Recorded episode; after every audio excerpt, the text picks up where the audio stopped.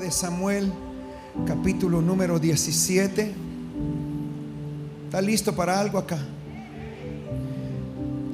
Sin el Espíritu Santo no puedes tener una victoria. Esta es la primera parte de esta enseñanza que di en el primer servicio. Pero en este segundo servicio, yo creo que hay gente aquí que quiere derrotar más de algún gigante. Cuando usted va a primera de Samuel capítulo 17, eh, es la historia donde David ya ungido, día conmigo ungido, ya, ya el profeta Samuel lo había ido a buscar a su casa.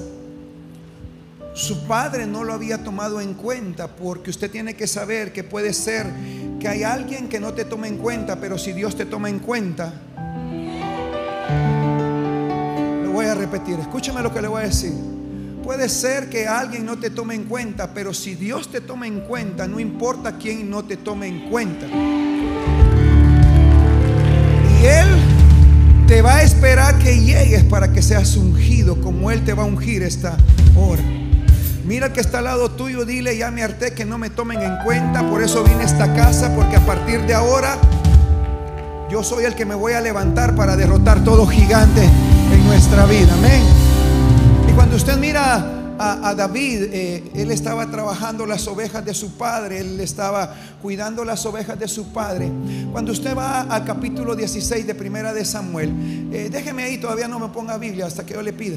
Eh, se da cuenta de que, que Dios se arrepintió. Escúcheme bien, Dios se arrepintió de haber puesto como rey a un hombre que había comenzado bien pero terminó mal. Porque desafortunadamente esa es la historia de los hombres que piensan que pueden comenzar con Dios y pueden terminar sin Dios. No podemos, si usted quiere comenzar su vida sin Dios y no quiere reconocer que Dios es el que lo va a guiar, no se meta con Dios. Pero si Dios comienza con usted, Él quiere terminar con usted. Y, Sa y Saúl era el rey que fue puesto por Dios porque, porque el pueblo de Israel quería tener rey como los demás pueblos. Porque el gobierno en ese tiempo era un gobierno de Dios y el gobierno de Dios era gobernado por los profetas. Los profetas eran los que dirigían al pueblo, los profetas eran los que presentaban las ofrendas, los profetas eran los que regían y gobernaban. En ese tiempo era el profeta Samuel. Y Samuel, usted sabe la historia, no voy a ir más atrás. Pero Samuel, eh, el profeta Samuel era el que gobernaba. Y Dios le dice, vete a Isaí, ve, a Belén de Judea. Y ahí vas a buscar a Isaí. Isaí tiene ocho hijos. Y de los ocho hijos yo te voy a decir quién será el próximo rey. Porque me arrepiento de haber puesto este rey.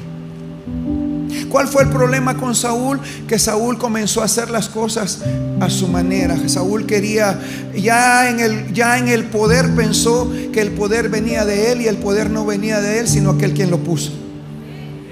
Y cuando llega a ese lugar se da cuenta de que él quería hacer las cosas que Dios le dijo que no lo hiciera porque hay gente que tenía que hacerlo. Dios se arrepiente de poner a Saúl y prepara el camino para levantar un hombre llamado David. Cuando usted va a Primera de Samuel 16 se da cuenta cómo es ungido.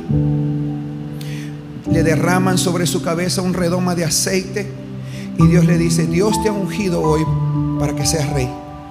Inmediatamente él no es rey, sino que comienza un proceso en su vida, porque usted tiene que saber que para, para, para recibir las cosas de Dios hay que pelearlas.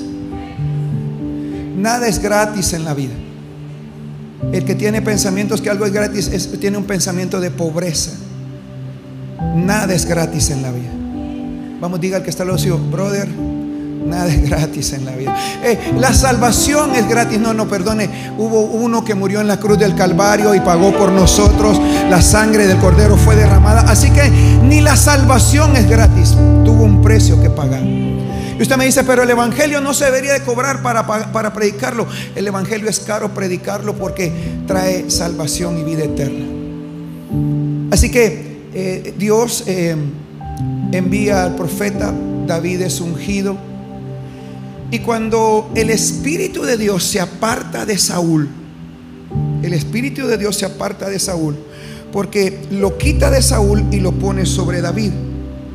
Porque en el Antiguo Testamento no es como en este tiempo, con esta dispensación de este último pacto. Quiero que escuche la palabra pacto. Tiene que ver mucho con el Espíritu Santo. Tiene que saber en qué clase de pacto está. Porque no es lo mismo que esté en pacto que bajo pacto. Ya le voy a explicar. Muchos están en pacto, pero no están bajo el pacto. Usted está en pacto, pero no está bajo pacto. No usted, sino los que viven allá en Chinabajul. Entonces, eh, entonces Dios quita el Espíritu Santo, el Espíritu de Jehová sobre Saúl. Y la Biblia dice que envía un espíritu malo a atormentar a Saúl. Eh, escúchame acá. Fue Dios quien envía un espíritu malo a atormentar. Lo voy a repetir. Fue Dios quien envía un espíritu malo para atormentar a aquel que desobedeció en el lugar alto donde Dios lo había puesto. Así que usted está echando fuera demonios y no es que tiene que echar fuera demonios, sino que tiene que volver a, obedecer para que el espíritu malo que fue enviado por parte de Jehová sea quitado. Usted está peleando con Satanás y Satanás le dice, brother, perdóname, no fui yo. A mí solo me pidieron tres, cuatro demonios y dije no sé a dónde iban y de pronto te cayeron a vos. Dios sabrá qué está haciendo con vos. Algo dejaste de obedecer, algo dejaste de cumplir, pero eso no es mi bronca. Así que no me eches fuera porque yo no tengo nada que ver en esa bronca. Y la Biblia dice que la gente se dio cuenta que mientras que, que, que Saúl oía música, sentía alivio. Así que llamaron a David y le dijeron, hay un chavo ahí que toca bien el teclado. Y, yo siento que cuando él le toca el teclado a, Saúl, él se va a calmar. Porque tiene que entender que muchos vienen aquí a sentir alivio, pero no a cambiar.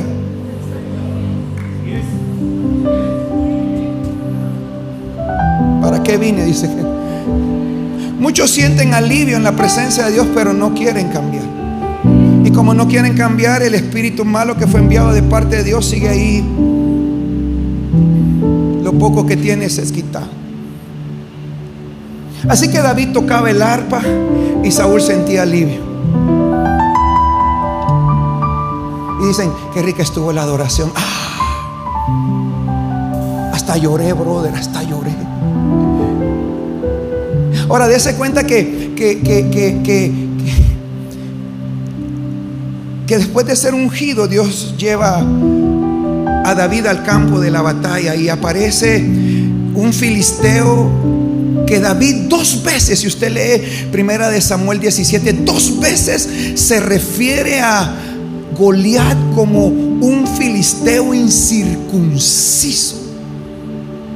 Y cuando usted mira un poco acerca de la homilética, y no me voy a meter un poco sobre eso, pero cuando, porque yo tuve que estudiar eso hace muchos años atrás, uno de los principios de la homilética es que cuando usted estudia homilética, algo que se repite dos veces en el mismo texto es Dios hablando y diciendo cosas importantes.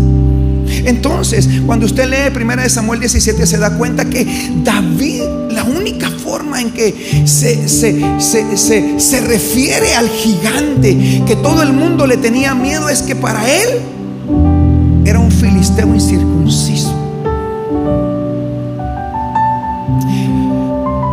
Cuando, cuando usted va a primera de Samuel 17, se da cuenta y dice, eh, eh, ¿cómo? ¿Cómo, David mata a Goliat? ¿Cómo, ¿Cómo, David mata a Goliat? Pues dígame, ¿alguien sabe cómo David mató a Goliat? Levánteme la mano si sabe, aleluya. ¿Alguien sabe cómo? Eh, si usted está ahí, contésteme por redes sociales cómo David mató a Goliat. Eh, agarró una piedrecita, agarró cinco piedras y su onda y lo metió en el, en el zurrón, en, el, en la cosa esa y la metió allí. ¿Y por qué cinco piedras? Porque, porque según los textos, Goliat tenía cuatro hermanos. Porque cuando, cuando te metes con uno te tienes que matar a todos. No puedes dejar a nadie medio vivo. Yo, yo a veces me pongo a pensar cómo es posible que usted todavía se siente con sus enemigos a tomar cafecito y hablar de las estrategias y no has entendido que si te la hicieron una vez te la van a volver a hacer. Cuando tú miras los principios del reino, Dios jamás vuelve a tener relación con un enemigo. ¿Y dónde queda el amor? El amor se perdió cuando te socaron.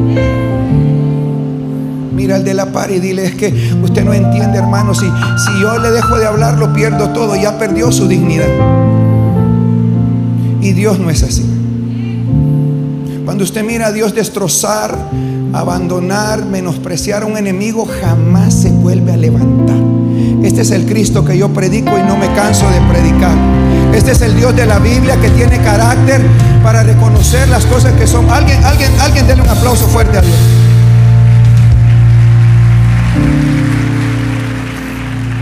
Y entonces, eh, eh, ya voy a predicar. Estoy predicando.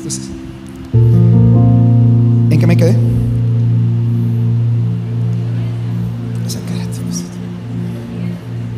Entonces David em, agarra las cinco piedras, agarra la onda, agarra la onda y de la primera pedrada le vuela la cabeza. Ahora, ¿cuál es la revelación para usted en esta mañana? Quiero que le un aplauso fuerte a Dios si usted lo quiere recibir. Cuando, cuando usted, cuando usted mira a Goliat, anote esto, Goliat era un hombre, es más, miro cómo se lo voy a decir. A partir de hoy, todo gigante que usted tenga, si me obedece a mí, le va a llamar Goliat. Porque usted sabe cómo termina Goliat. Voy a repetir. A partir de ahora, cada problema, cada cosa que le quite la paz, cada circunstancia, cada enfermedad, cada problema con alguien, cada situación difícil, tú le vas a llamar Goliat porque tienes la revelación de cómo termina Goliat. Y yo quiero declararte en esta hora que ya se acabó el tiempo de darle larga al Goliat, que esta hora yo no sé si usted lo cree, pero yo cuando me lo dio hoy en la madrugada, yo dije, Dios mío, esto está bueno. Entonces se da cuenta que Goliat tenía varias características. No te deja en paz. Hay cosas que no te dejan en paz. Fueron 40 días que se ponían al frente de la batalla y se decían, bueno, ataca vos, pues no, no ataca vos. Y se paraba el gigante, se paraba el problema, se paraba la enfermedad, se paraba el problema de persecución, se paraba enfrente lo, lo difícil de la vida, lo que te quita la paz y decía, atácame, atácame, a ver si eres bueno, atácame. Y la Biblia dice que los tres hermanos mayores de David estaban con Saúl, pero nadie hizo nada. Y es que lo interesante de este tiempo es que la gente solo habla, pero no hace nada. Y yo estoy creyendo en una generación que no es tanto lo que habla, sino lo que va a hacer. No es tanto lo que dice, sino lo que va a tomar como territorio. No es tanta la casaca que habla, sino como Dios te va a respaldar en cada paso que des. Y yo quiero declarar, ah, my God, my God, my God. Cuando cuando usted se da cuenta, cualquiera que sea su problema, yo quiero que usted le llame Goliat. Puede haber un Goliat de salud, un Goliat económico, un Goliat matrimonial, un Goliat con los hijos, un Goliat, un Goliat, como sea ese problema que tenga, llámale Goliat. Porque si te atreves a llamarle Goliat, tú sabes el final de la historia. El problema es que como tú no sabes ni cómo se llama el problema, no sabes ni cómo va a terminar. Pero esta mañana yo quiero validarte para que sepas cómo va a terminar ese Goliat que se ha levantado en contra de los escuadrones del Dios vivo. Ahora, eso no es tanto la historia, sino lo, lo profundo de la historia de cómo David vence a esa gigante. Porque el gigante se burla de él. El gigante le dice, ¿por qué me mandan ese patojo que no sabe ni cómo vestirse? Porque, porque Goliat estaba acostumbrado a pelear con gente con armadura, pero David llegó sin armadura. Y ahí es donde entran las estrategias del Dios eterno, del Dios sobrenatural, que a veces vas a pelear la gente no sabe ni por dónde le vas a entrar porque no caes al nivel de ellos. Yo, yo no sé si le estoy predicando a alguien de acá. Yo, yo no sé si le porque, porque el problema es que ellos te están esperando de una manera, pero cuando el Espíritu Santo te guía, te lleva por otro lado y cuando tú menos lo sientes, ya tienes la victoria en ese problema. Y yo quiero declarar que en esta mañana van a venir estrategias del reino, estrategias sobrenaturales es estrategias que van a matar brujas, que van a matar brujos, que van a destruir hombres y mujeres que se hagan levantado en contra del... Ah, no podemos seguirle cediendo el poder a Satanás si Él está debajo de la planta de nuestros pies. No podemos seguirle cediendo al poder a Satanás por la cobardía de algunos. No podemos seguirle diciendo al mundo que la iglesia no tiene poder cuando la iglesia fue empoderada en la cruz del Calvario y Jesús dijo, consumado es. Jesús dijo, el apóstol Pablo dice, somos más que vencedores. Así que yo creo que aquí hay gente. ¿Y quién es un más que vencedor? ¿Quién es un más que vencedor? Déjeme ir un poquito atrás la esposa de Mike Tyson. ¿Por qué la esposa de Mike Tyson es más que vencedora? Porque cuando Mike Tyson va a pelear y muerde orejas, el hombre se sube 10 rounds, 5 rounds, 5 rounds, 7 rounds. La esposa ni siquiera va al lugar de la pelea. La mujer se queda en su casa con sus cinco hijos porque Mike Tyson es Mike Tyson y con sus hijos tiene la pantalla de 100 pulgadas y le dice, hijo, ese es tu papá. Y Mike Tyson se echa riata con el que se tiene que echar riata.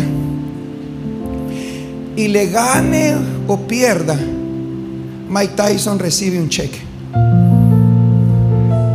Cuando Mike Tyson llega todo ejecutado a la casa, la mujer lo recibe con una tacita de café y le dice, Gimme el cheque.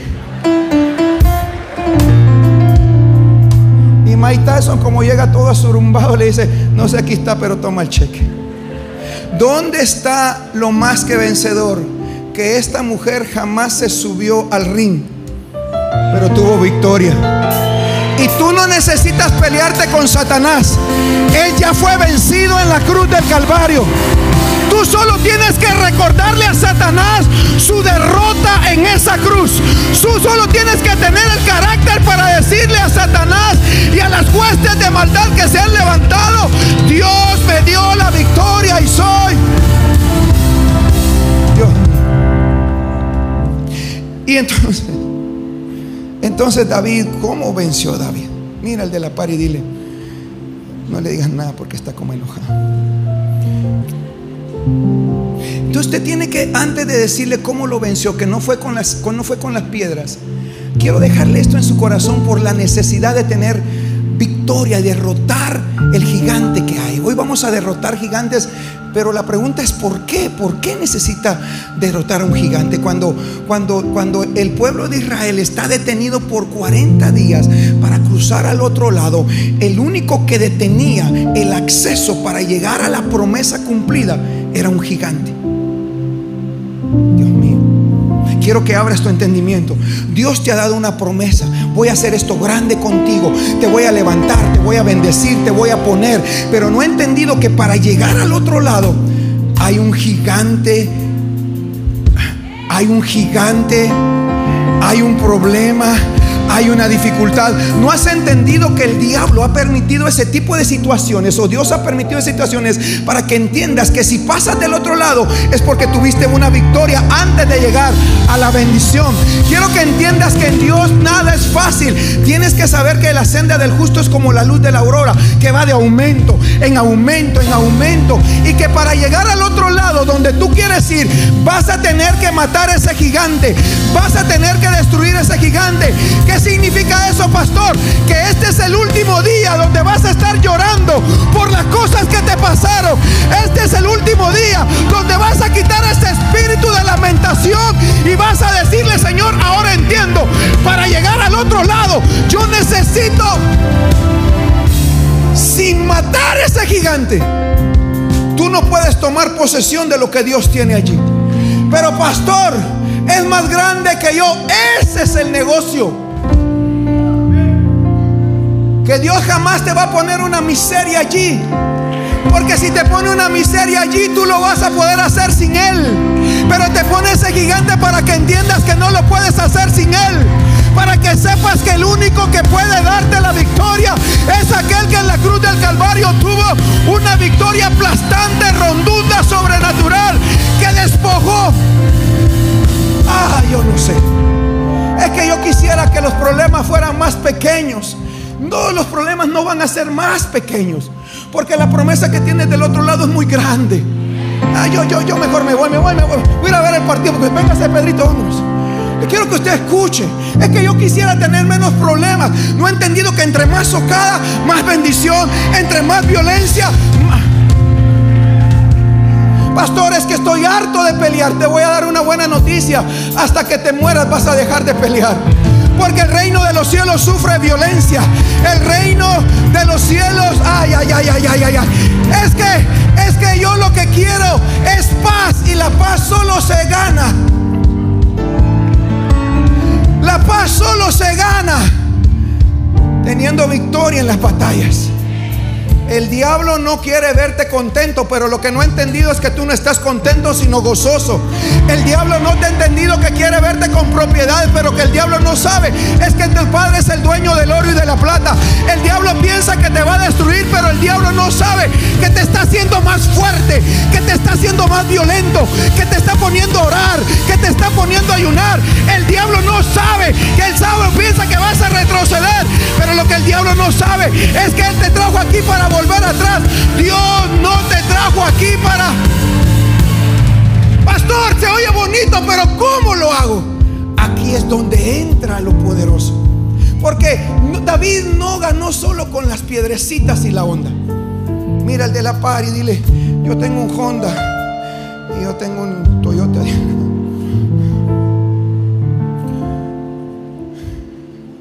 Hasta aquí ya me voy porque a las doce y media me pidieron que terminara para ir a ver el partido.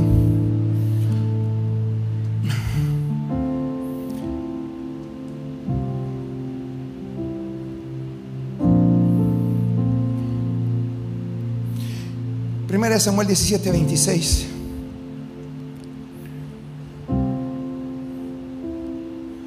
Habló David a los que estaban junto a él diciendo, ¿qué hará el hombre que venciera este filisteo y quitare el oprobio de Israel? Porque ¿quién es este filisteo incircunciso?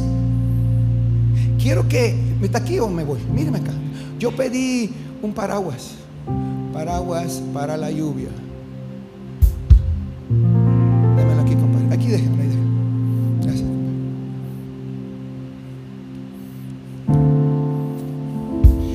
A 100 pesos allá afuera.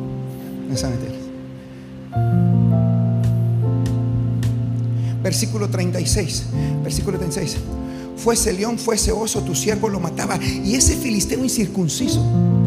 O sea, está aquí conmigo. La perspectiva de David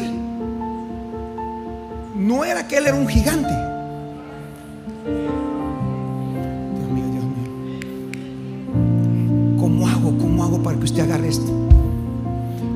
David oye a sus hermanos y se para ahí y, empieza a decir, ¿y qué está pasando?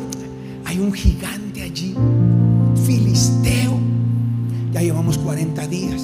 ¿Y qué hace el rey y los lo del ejército? Solo se paran y gritan. ¿Y qué? ¿Y qué le van a dar de recompensa al que lo venza? Ah, plata.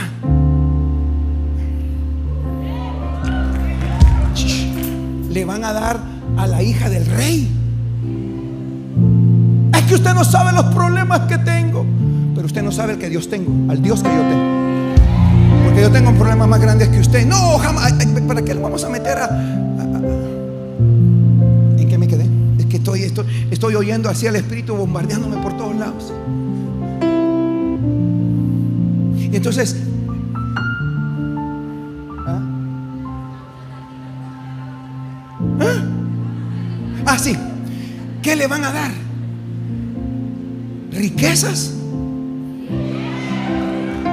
¿Por qué va a tener plata si no tiene victoria? Es que estoy esperando la herencia. Vago es. Tiene que pelearla.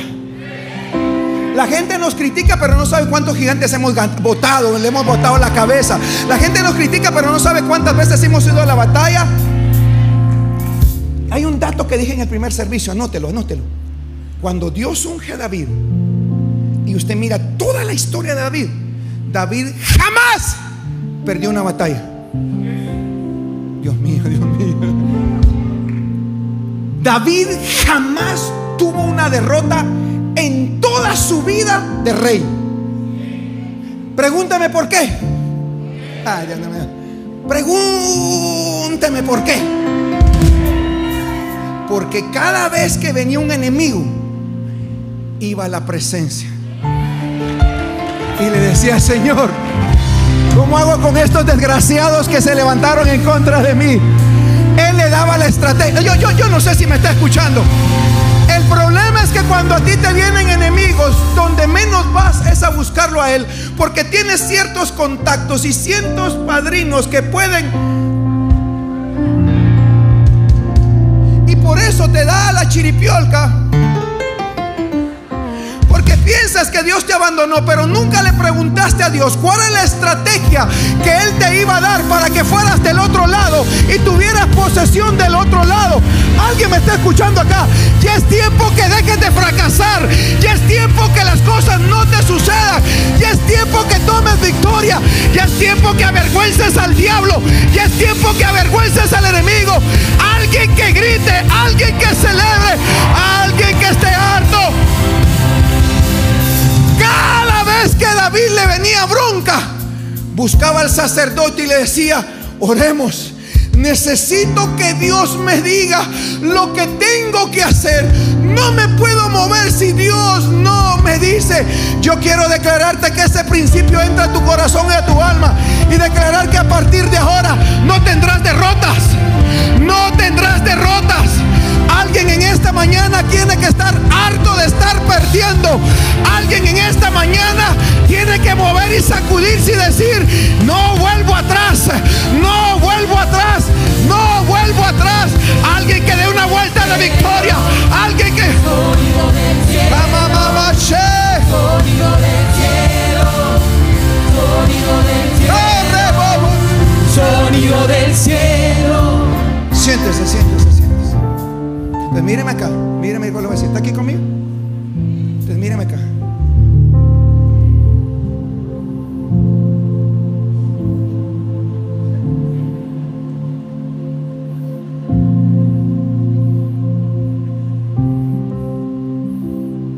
Y le aseguro que del Barcelona. es. Pues míreme acá. Antes de que David agarrara las piedras él ya había cambiado la perspectiva. Es que yo, yo, yo, quisiera que usted me entendiera esto. Póngame atención acá. Antes que David fuera a buscar las piedras y la onda, ¿cómo sé yo que había cambiado la perspectiva? Mire lo que dice de él. Este, este filisteo incircunciso.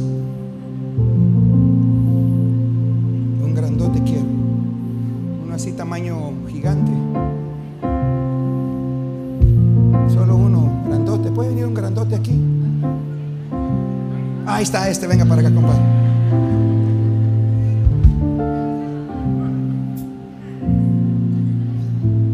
Un, un chiquito quiero, un chiquito. Diego, venite, Dieguito. Le voy a explicar qué es perspectiva para que usted cambie cuando vienen las broncas, cómo tiene que verlo. Este creció, lo vi el viernes y ya creció. Ya sabe, pues está muy grande, compadre, va a estar más chiquito.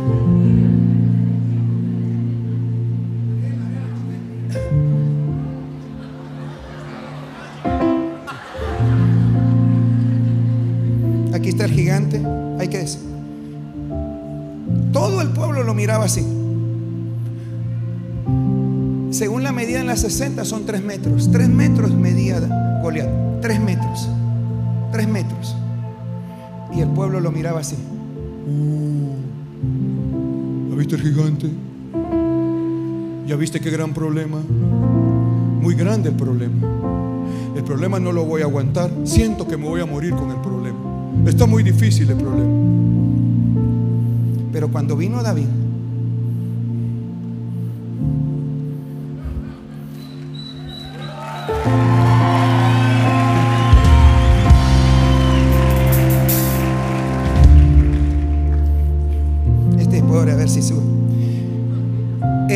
Lo miraba para arriba. David lo miraba para abajo. Así que la perspectiva que tienes de ese gigante que hoy se llama Goliat, vas a salir diciendo aquí, no es demasiado grande para mí. Porque el que está conmigo es mayor que el que está en el mundo.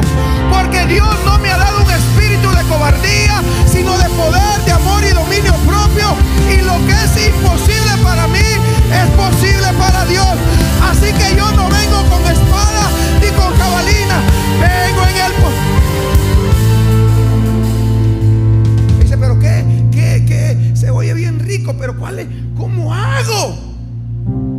¿Cómo hago? Escuche las palabras que él dijo. Él lo mira para abajo y dice, filisteo incircunciso.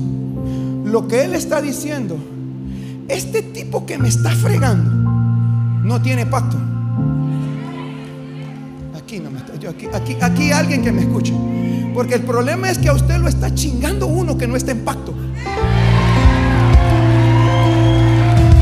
Aquí tampoco, porque aquí saben ni quiénes son. El problema es que es que se levantó en contra de ti. No está en pacto, no está en pacto, no está en pacto. Pero el que está en pacto sabe beneficios de estar en pacto. David sabía que por muy grande que fuera, no estaba en el pacto de Dios. Por- ¡Ah! Paraguas para la lluvia. Porque ¿qué hace el pacto?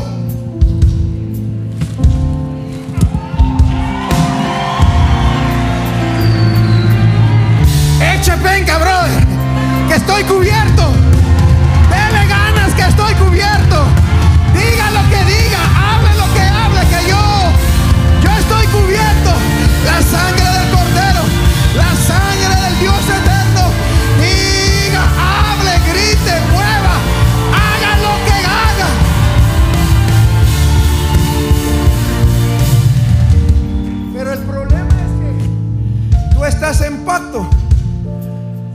tienes el pacto así.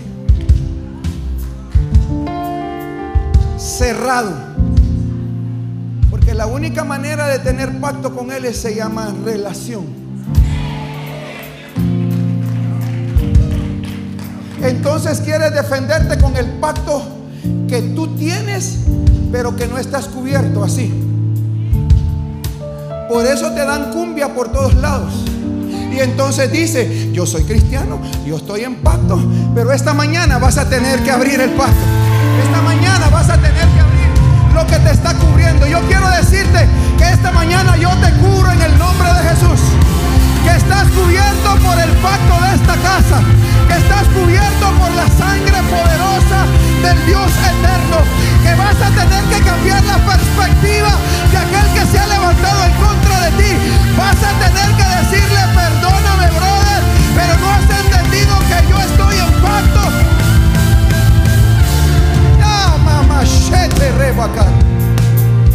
Porque anote esto, el pacto es la única forma legal que Dios usa para traer recursos a tu vida. Lo voy a repetir. El pacto es la única forma legal, legal, que Él trae todo tipo de recursos para ti. Tú puedes, ¿dónde está el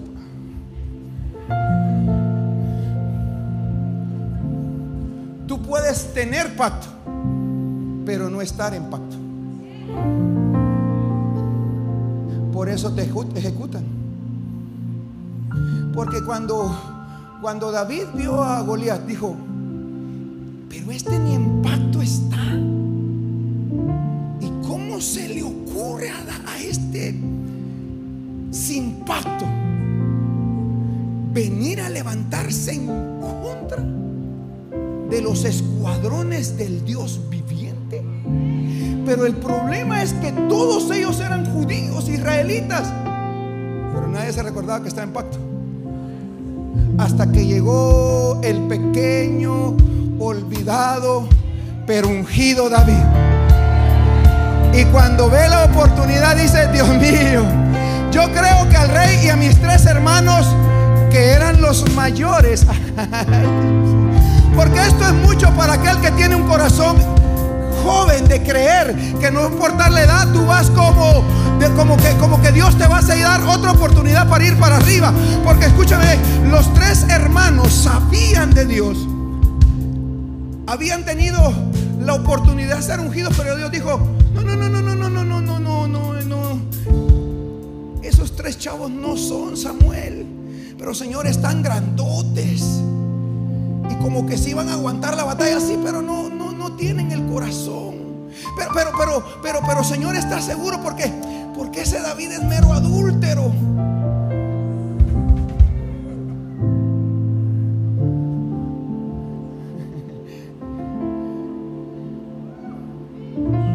Y es como que medio asesino porque manda a matar a los esposos de las chavas que se agarra.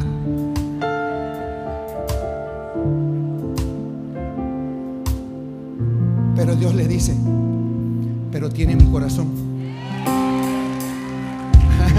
Mire que la religión le está saliendo por los poros porque no entiende. Porque usted cree que el que va a votar un gigante es aquel que está perfecto. Y Dios no anda buscando perfecto, sino gente que tenga el corazón. Que sepa, que sepa, que sepa. Que si metes la pata te arrepientes. Que si metes la pata te arrepientes. Que si la vuelves a hacer te vuelves a arrepentir.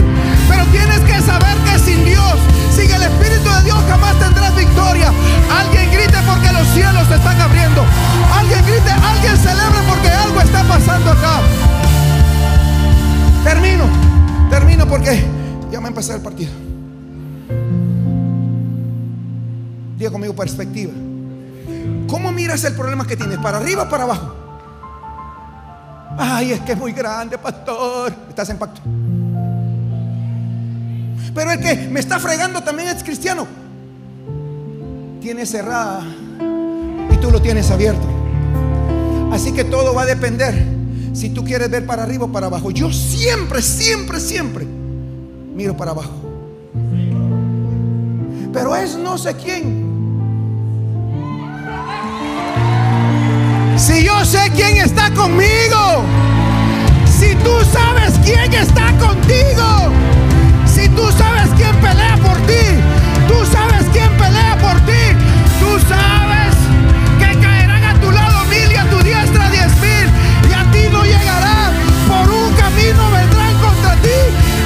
siete caminos. Yo quiero que te levantes a esta hora y digas, estoy harto de estar perdiendo. Hoy derribo todo gigante. Alguien grite, celebre.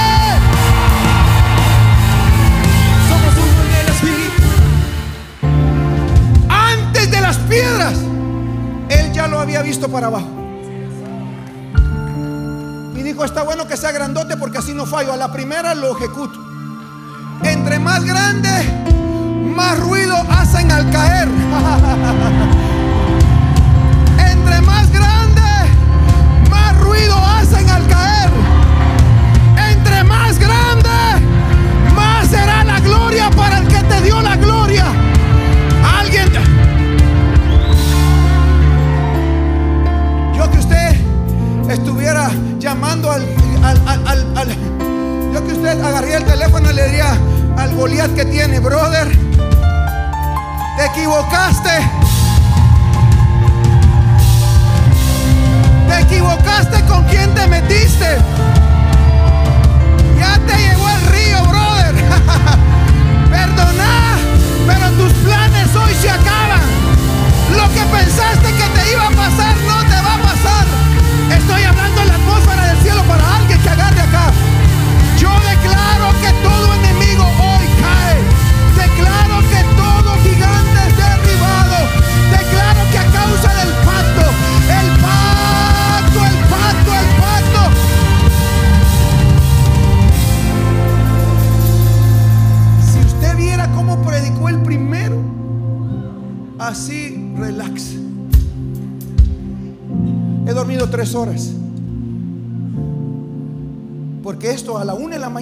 Estaba, Señor,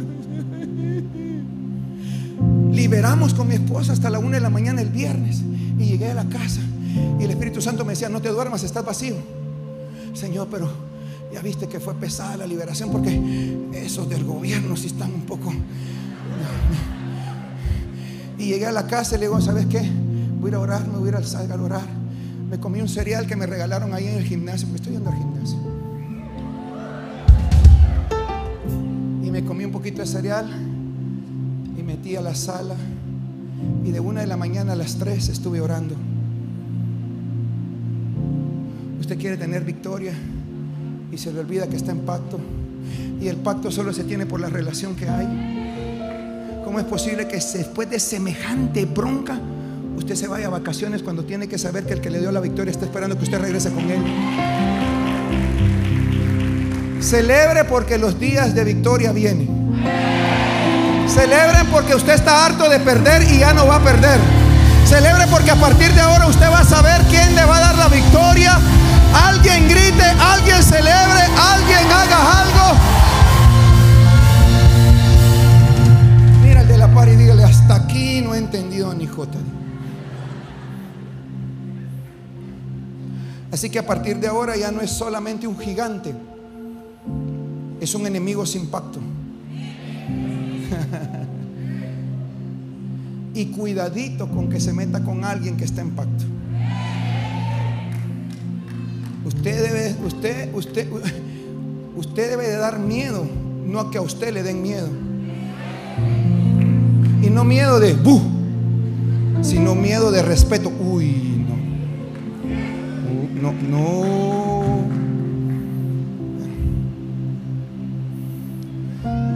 Así que anote esto.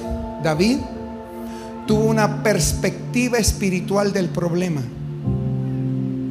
Todos lo miraban grandote y él dijo, ay Dios mío, no tiene pacto. Porque, porque usted tiene que saber que lo que se ve fue hecho de lo que no se veía. Así que cuando usted ora, no ora por lo que se ve, sino por lo que no se ve, para que lo que no se ve venga a que se vea, para que lo que se vea resplandezca en lo que no se ve. Dios mío. Porque cuando viene el problema y el gigante, usted se levanta en contra del que ve. Pero Pablo dice que usted tiene que. Ay, lo voy a leer porque usted no me está escuchando. Vaya conmigo rápidamente, 2 de Corintios capítulo 4, versículo 16 al 18, versión 60. 2 de Corintios capítulo 4. Está aquí conmigo. Llame a su gigante, dígale, Goliat, brother, lástima. Hasta cuate fuimos, dígale. Bruto. Segunda de Corintios capítulo 4 versículo 16. Por tanto no desmayamos. Mira el que está al lado suyo. Deja de estar desmayándote por algo que no. Ay, ay, ay. Cambia la perspectiva, cambia la perspectiva, cambia la forma en que lo miras, cambia la forma en que lo declares. Yo, yo, yo, yo, yo, yo no sé si usted me está escuchando acá. Es que ya viste el problemón en que nos lo metiste. Y aparece la mujer guerrera. Eh, eh, eh, ¿cómo, es eso?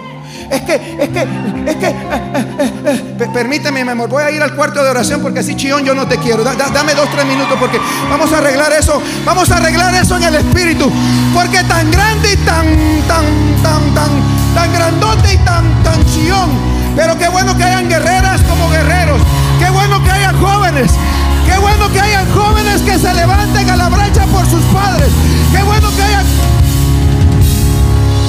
es que ya no sé qué hacer porque lo estás viendo.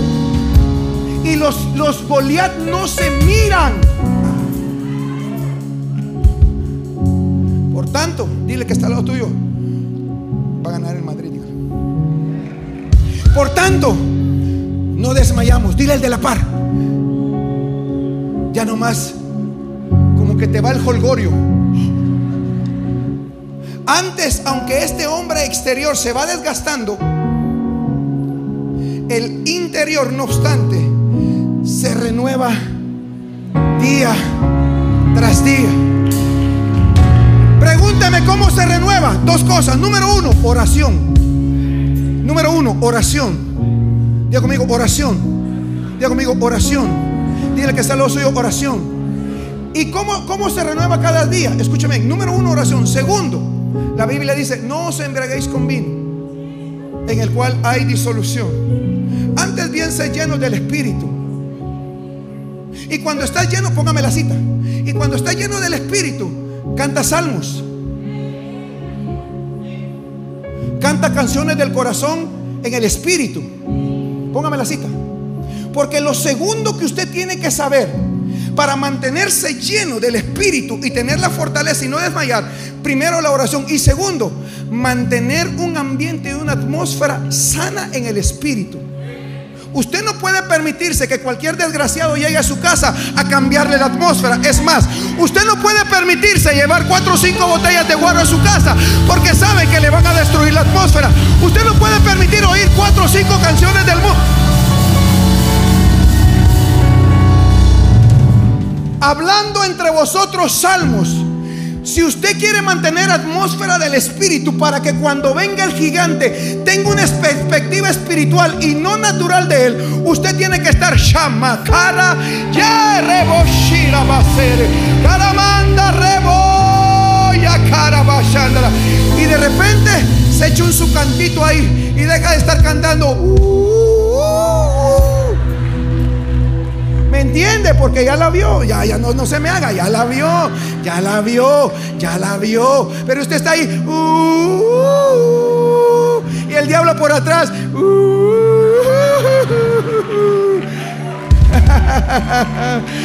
Pero qué bueno que aquí haya gente que tiene su casa llena de la gloria de Dios.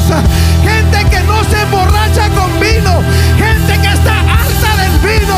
Gente que sabe que el vino le causa problemas.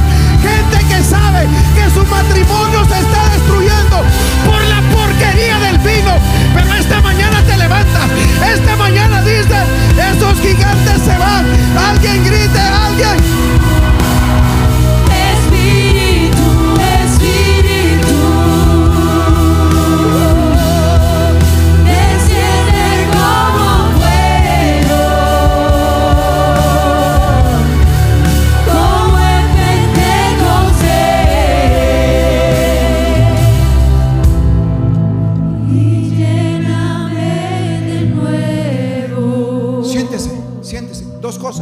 Oración.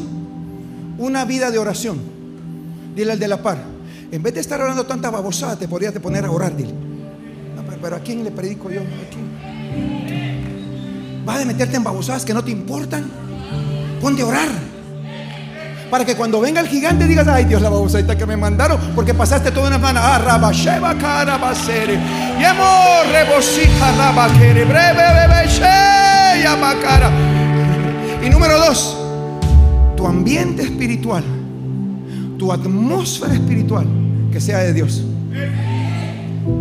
Por eso cuando te vienen los clavos, miras a Goliat como algo que no puedes vencer, porque en la misma casa, en el mismo hogar, en el mismo negocio y trabajo, tienes... uh, y cuando viene el gigante, miras un tamaño y dices, Dios mío, ¿cómo hago? Porque te diste el lujo de permitir que en tu casa llegue gente, lleves cosas que te roban la atmósfera y, la, y, la- y la- y el ambiente espiritual que le agrada a Dios. El ambiente es importante para prosperar. Es que son mis amigos y yo necesito echarme los tragos. Por eso cuando viene el gigante llama a sus amigos borrachos para ver qué hacen con usted. Usted no ha entendido que estos son los tiempos donde ya no podemos darnos el lujo de estar perdiendo. Quiere tener una perspectiva diferente de un gigante, ore. Segundo, mantenga un ambiente y una atmósfera del Espíritu. ¿Por qué? Según de Corintios, capítulo 4, 16. Por tanto, no desmayamos antes, aunque este hombre exterior se va desgastando. Mira al que está al lado tuyo, dile, no vas para joven, vas para viejo, compadre, dile. Le voy a dar, mire cómo estoy sudando. ¿Está listo para una revelación? ¿Está- No, porque si no. no. ¿Estás seguro de esto? Escúcheme bien, escúcheme bien. Usted puede hacer todo el dinero que quiera, pero no puede hacer tiempo.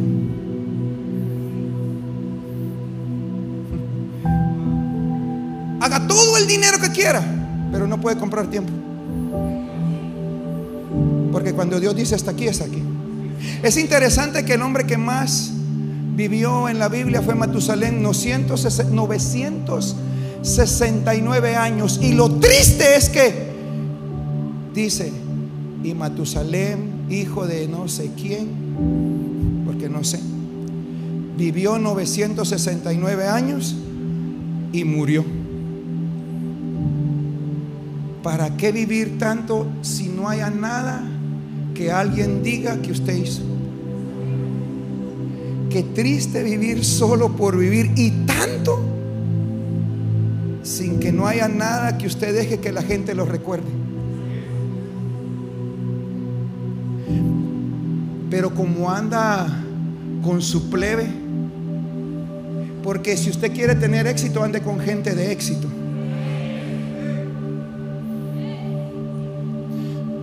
Cantemos, vámonos mejor, porque yo, yo siento que, siento, siento que el gigante se quiere levantar otra vez. Usted anda con gente de reino. Que cuando usted tiene clavo le dice, no te preocupes, pero yo voy a orar por vos. Y no le dice, ¿sabes qué? Echémonos un trago, esa babosa. Con un trago se te olvida. Y por eso cuando vienen los clavos son así, la babosa ahí de clavos y usted los mira bien grandotes.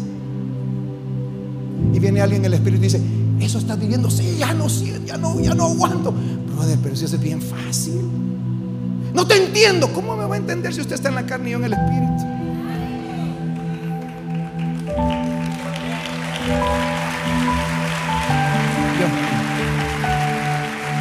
Algo tiene que cambiar acá. Porque no está cansado de perder. Alguien tiene que matar, destruir, desalojar a ese gigante que por mucho tiempo se ale... Voy a terminar, voy a terminar. Entonces mire lo que dice aquí, versículo 17. Porque esta tribulación momentánea produce en nosotros un cada vez más excelente y eterno peso de gloria. 18, aquí está el, la clave, la clave, la clave. No mirando nosotros las cosas que se ven. No mire al gigante. No mire el problema. Tenga una perspectiva espiritual de su Goliat. Porque todos tenemos, gracias a Dios, un Goliat. Sin Goliat, usted no ha sido ungido. Sin Goliat, no hay promesas que alcanzar.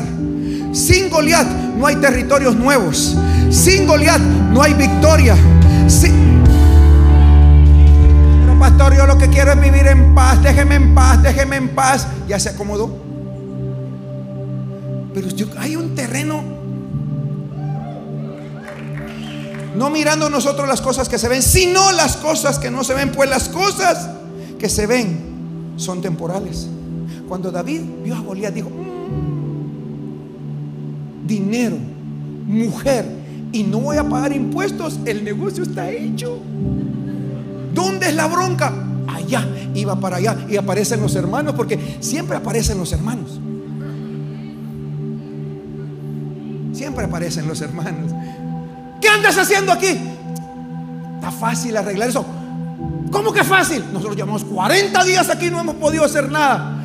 Pero, pero es que vos venís con tu naturalidad, yo vengo en el espíritu, yo vengo pensando diferente, yo tengo otra perspectiva. Ese gigante yo le voy a volar la cabeza ahora. Y yo quiero declararte que tu perspectiva está cambiando ahora.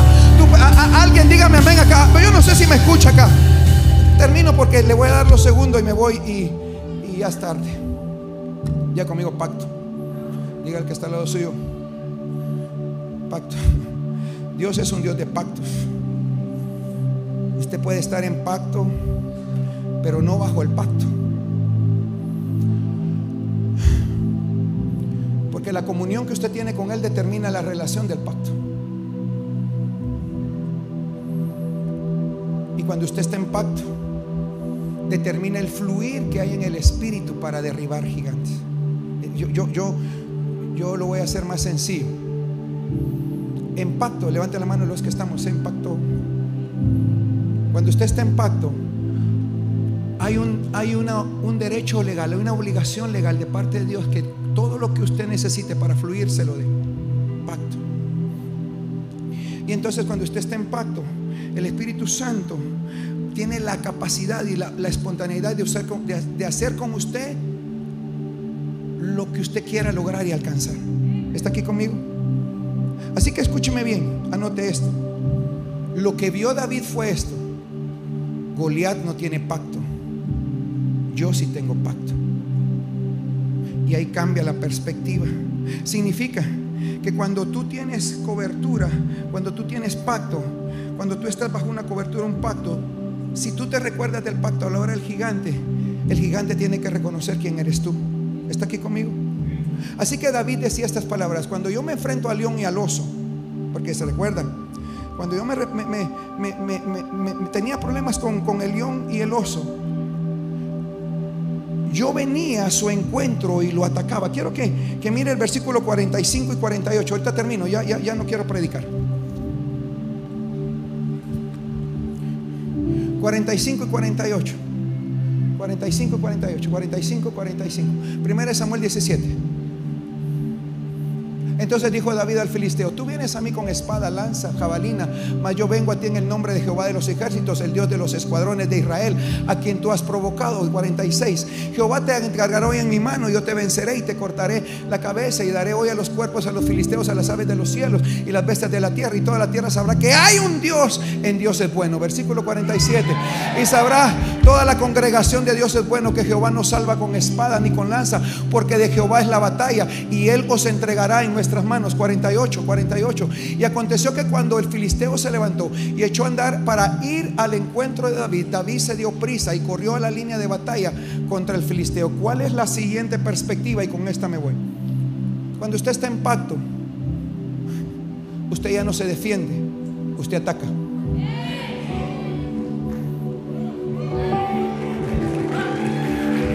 Lo voy a repetir. Cuando cuando, cuando usted va al registro de la Biblia y habla que venía el león y el oso, la Biblia dice que David corría al encuentro del oso y del león. Y cuando el oso y león querían levantarse, David ya estaba encima. Aquí no me está escuchando. Es, es que lo voy a pensar. El que pega primero pega dos veces. Que no sé qué me va a pasar. ¿No está en pacto, pues? ¿O no está en pacto? Porque si no está en pacto, dúdelo. Pero el que está en pacto cambia la estrategia de defensa.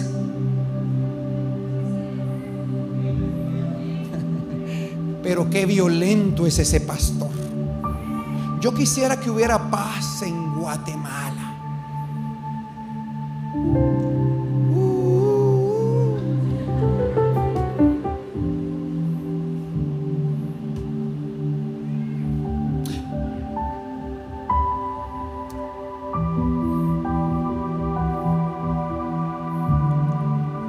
Cuando vio al gigante, no esperó que el gigante se levantara, sino que agarró la onda, ya tenía otra perspectiva y le dijo, el que llega primero es el que gana. Y yo quiero declararte que en esta hora Dios pondrá en ti un espíritu de iniciativa. Va a arrancar el espíritu de temor, porque Dios no te dio un espíritu de cobardía, sino de poder, de amor y dominio propio.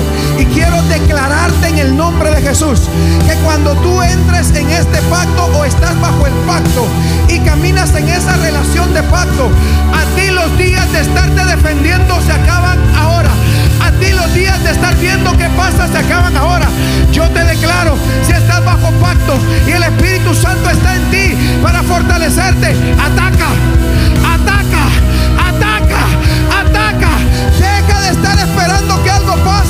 y provoca que algo suceda.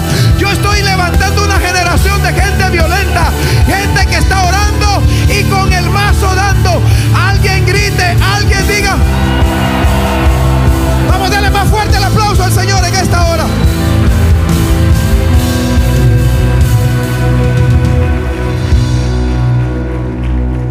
¿Cuántos están en pacto?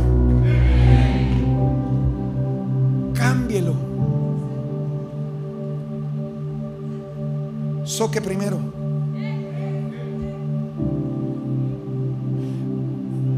Ay, es que todavía lo quiero. Bueno, te van a azocar a ti primero.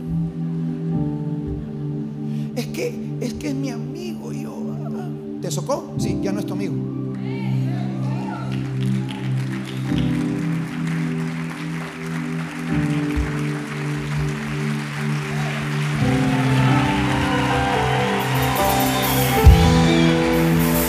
Solo era tu amigo mientras que te sacaba algo por un interés.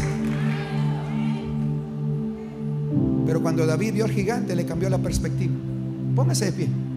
Perspectiva dijo, este es un incircunciso hijo del diablo. No tiene pacto, yo tengo pacto. Tú estás conmigo, así como estoy con el oso y el león. Ah, esto me lo como ya. Más de tres metros. Con espada, con jabalina. ¿Cómo se? Una, una armadura. Y caminaba así. Y todavía llevaba un paje de armas. Y David lo mira y dice, Dios, tú estás conmigo, ¿verdad, Señor? Hijo, nunca vas a perder una sola batalla.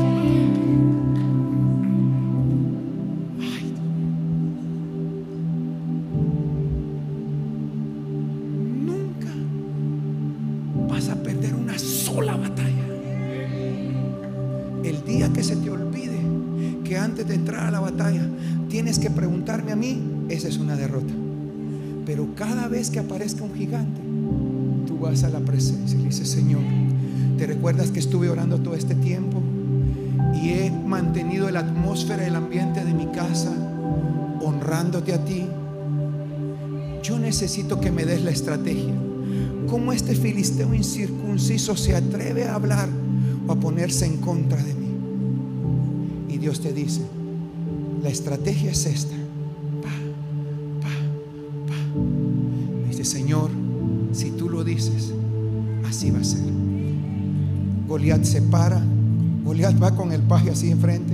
Y cuando llega, porque había una, un protocolo, se dice, de guerra, había un protocolo de guerra que no podían así como se pelean ahora por las redes sociales, sino que para pelear se ponían enfrente, porque ahora hasta, hasta ¿cómo se llama esos sitios de mentira? ¿Cómo es que le llaman? ¿Que, que- cómo se llama? Eh, ¿Cómo se llama eso? Perfiles falsos. Es que, es que, ahora nadie tiene los pantalones para ponerse en la cara y agarrarse con uno. Entonces, y, y te andan hablando mal de ahí por todos lados, pero, pero en ese tiempo tenían que ponerse enfrente de la batalla. Y David dijo, a este si llega antes a saber qué va a pasar. Así que yo necesito llegar primero. Y cuando él llega primero, saca la piedrecita, agarra la onda y aquel venía así y agarra la onda y le mete una socada en la cabeza y ese gigante cae. ¿Cómo puedes derribar los gigantes? Cambia la perspectiva. Tu perspectiva a partir de ahora no puede ser natural. Tu perspectiva tiene que ser espiritual. Pastor, ¿cómo hago para que la perspectiva sea espiritual? Tengo una vida continua de oración. Y dos, que cada lugar donde usted esté, donde usted trabaje, donde usted viva, sea un ambiente espiritual que le honre y que agrade a Dios. Yo no sé si alguien me escucha. ¿Por qué? Porque si usted en su trabajo porque si usted en su trabajo tiene la música de Shakira por los clientes, que cuando usted tenga problemas, que los clientes lo sostengan en medio de los problemas. Pero si usted en medio de los problemas pone al Dios de los cielos y honra a Él, no importa qué cliente o no cliente llegue, pero cuando se levante un gigante, aquel que pelea por usted, aquel que pelea por usted, aquel que pelea por usted, se levantará y dirá, voy a respaldar tu estrategia. Levanta tus manos, levanta tus manos. En cada batalla, Vamos muchachos. tú peleas por mí. En cada batalla, tú peleas por mí. Cierra tus ojos. Ahí donde estás. Cambia la perspectiva de ese gigante ahora. Ahora. Si no tienes vida de oración, a partir de ahora di Señor, necesito tener vida de oración. Si tienes en tu casa, o haces en tu casa, o en tu negocio, en tu trabajo, y tienes un ambiente y una atmósfera que no es correcta, que honra a Dios, es tu decisión cambiarla. No es mi decisión. Por eso vienes acá y sientes alivio. Como Saúl sentía alivio cuando era atormentado por el demonio que Dios le había enviado. Pero cuando llegas a casa, cuando llegas al negocio, cuando llegas al trabajo, cuando llegas a la oficina, Dios mío, por eso no te gusta estar en la casa. Porque tú mismo has provocado que ese ambiente, cualquier tercera persona llegue y te desarme lo que tanto te ha costado hacer. Es que mi familia, tu familia es tu esposa y tus hijos. Bendito Dios los que tenemos mamá y la podemos honrar o papá y lo podemos honrar. Pero tu familia entiende, es tu esposa y tus hijos. Y nadie debería ser como un tercero para estorbar la atmósfera que tú quieres montar allí. Señor, me he equivocado, pues arrepiéntete y cambia las cosas. Porque estás a punto de que ese gigante te mate a ti y tú no mates al gigante. Pastor se enojó. Estoy, estoy, estoy en el espíritu tan violento. Creyendo que aquí un loco va a cambiar la perspectiva del ser gigante que tiene. Y por más gigante, armado, nombre, renombre que tenga, si tú en esta mañana tomas estos principios, no hay gigante que te aguante. No importa el nombre que tenga. Goliat era un gigante reconocido en el lugar porque nunca había perdido hasta que llegó uno que estaba en pacto. Levanta tus manos, cierra tus ojos. Y conmigo esta oración, Padre. Reconozco que me he apartado del pacto. Vamos, cierra tus ojos. Porque hace tiempo no tienes una victoria. Posible que sigas en derrota y derrota y te pareciera normal tener ese tipo de vida de pérdida y pérdida y pérdida. Y como que se acostumbra uno a seguir perdiendo y no se ha dado cuenta que nos ha hecho más que vencedores. Di conmigo, Padre, perdóname. Estoy en pacto, pero quiero estar bajo el pacto.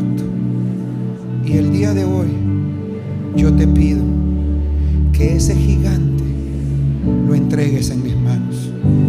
Te pido perdón por no haber seguido instrucciones, por no haber obedecido, por no estar orando y por haber permitido que el ambiente y la atmósfera de mi casa, de mi trabajo, de mi negocio, haya sido estorbada por un tercero que no tiene la misma visión que yo. Pero el día de hoy te pido, Señor, una oportunidad más. Ese gigante cae hoy. Ese gigante lo venzo hoy. Di conmigo, Goliat, hoy el Dios de los ejércitos te entrega en mi mano. Y no habrá forma que a partir de hoy yo tenga una derrota. Me niego a volver a perder. Me niego a volver atrás. Di conmigo, Padre, esta hora derrama de tu espíritu. Sin el Espíritu Santo no tendrás victoria. Espíritu Santo, llena el vacío que hay allí. Cuando salgan de acá, sepan, Señor, que salen ungidos, como David fue ungido. Y hubo un derramar de un aceite tan fuerte que jamás David tuvo una derrota. Levanta tus manos. Espíritu Santo.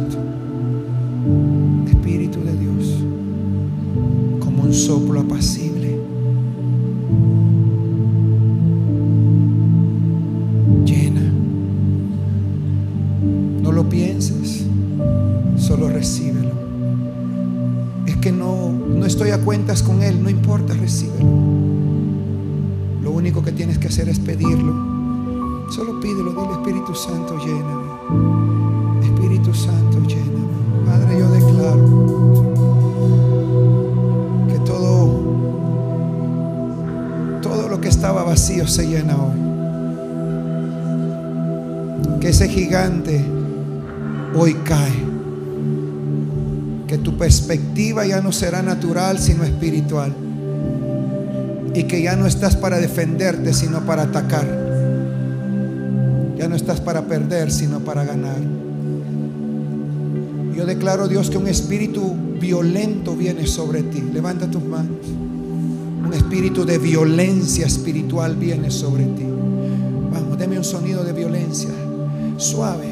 Espíritu Santo, desata un espíritu de violencia sobre ellos. Me queda un minuto, un minuto, un minuto. Levanta tu voz y comienza a orar en otras lenguas. Un espíritu de violencia. Un espíritu violento. Un espíritu que correrá a recibir al enemigo y pegará primero. Shamakara basete.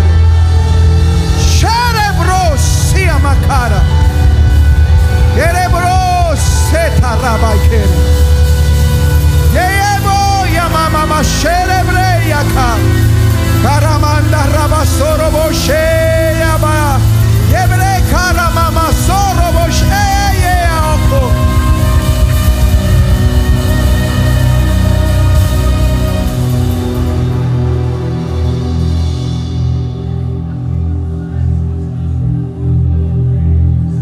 Toma la mano de tu familia, de tu esposo, de tu esposa. Toma la mano. Yo te bendigo en esta hora.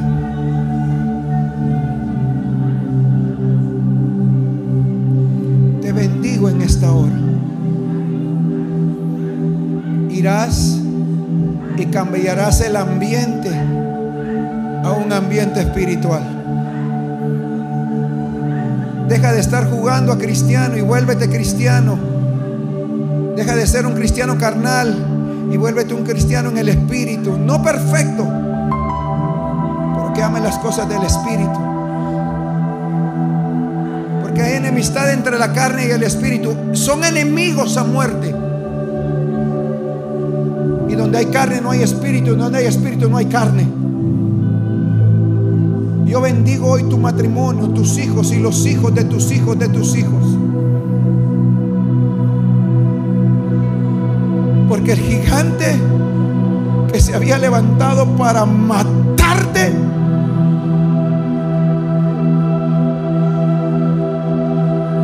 el nombre de Jesús,